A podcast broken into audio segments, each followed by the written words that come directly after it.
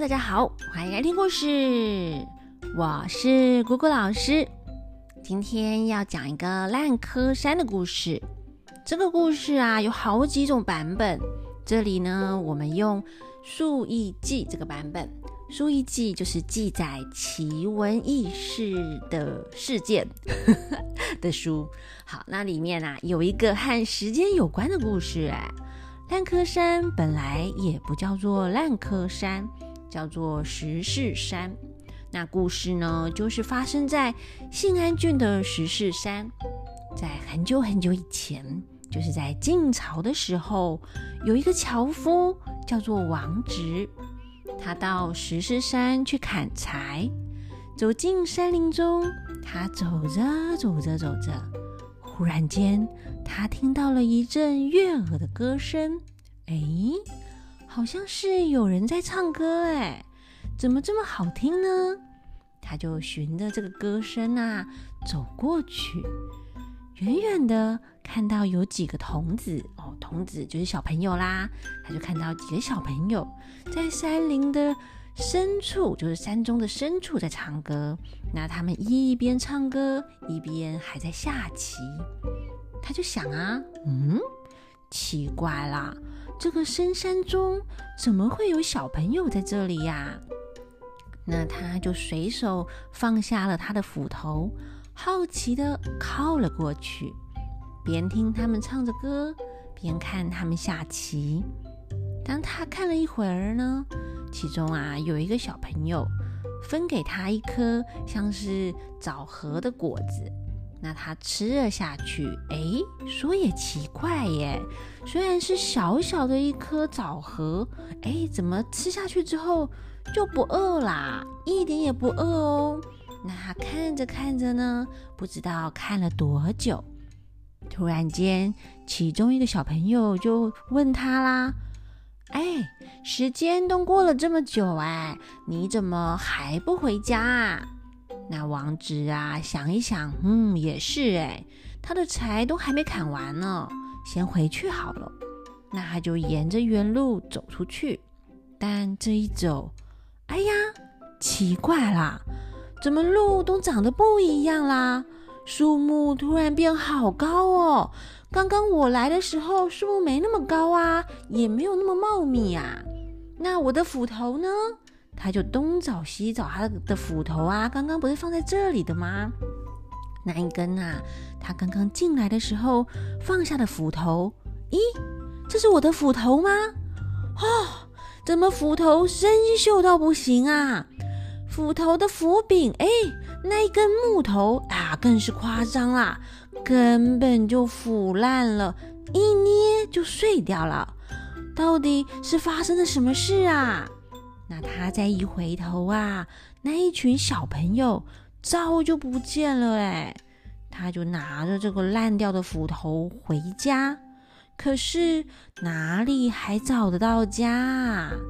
原来他在那里看人下棋的时间，外面啊早就不知道过了几十年呢，早就人事全非了。那有人说。王直大概是遇到了仙童，在仙界一天，人间百年呐。那斧头那个斧柄的地方啊，又叫做柯。那烂柯呢，就是说烂掉的斧柄。于是呢，这一座石室山也被后人改叫做烂柯山。那另外啊，诶，如果大家会下围棋的话，也可能会听过“烂柯”这个词，围棋也会被叫做是烂柯哦。哦，这是从这边来的典故呢。那不过昆曲里面呐，也有一个叫做《烂柯山》的曲目，但这个烂柯山讲的却是汉朝朱买臣的故事。哎，上一次我们在镜花园里有提过朱买臣，只是啊，朱买臣是谁呢？大家还记得吗？他就是是个只会读书却什么都不会的穷书生，为了生活还兼差当樵夫去砍柴。那他太太啊受不了他这么没有用啊，就离开他改嫁啦。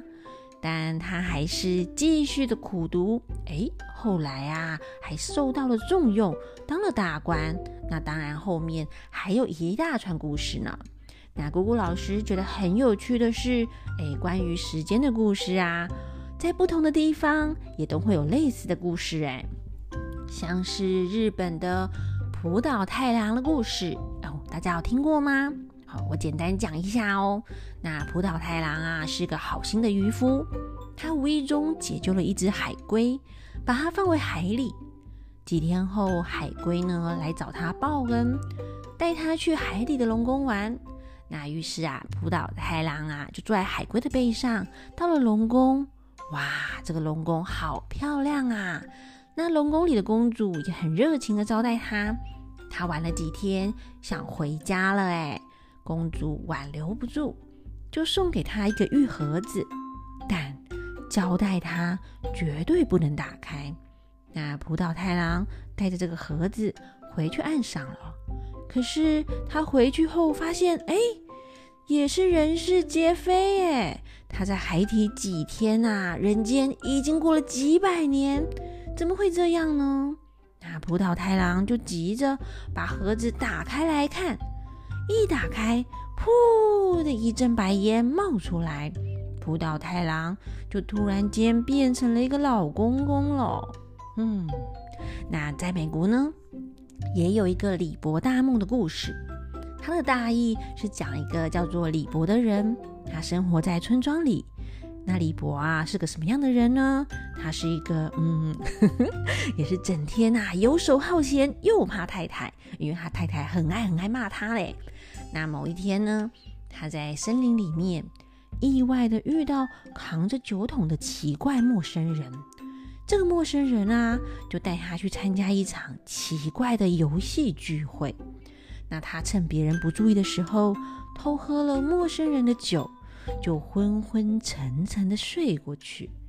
隔天一觉醒来，那些奇怪的人全都不见了。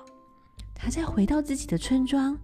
竟然发现，哈，已经隔了十八年呢！就是他这一觉啊，居然睡了十八年呢。那他的小孩啊，哎呀，都长大了，李博啊，也都变老了。那姑姑老师的心得啊，嗯，就是不要随便跟陌生人走，也不要随便拿别人给你的东西哦。还有就是不要随便喝。陌生人的饮料呢？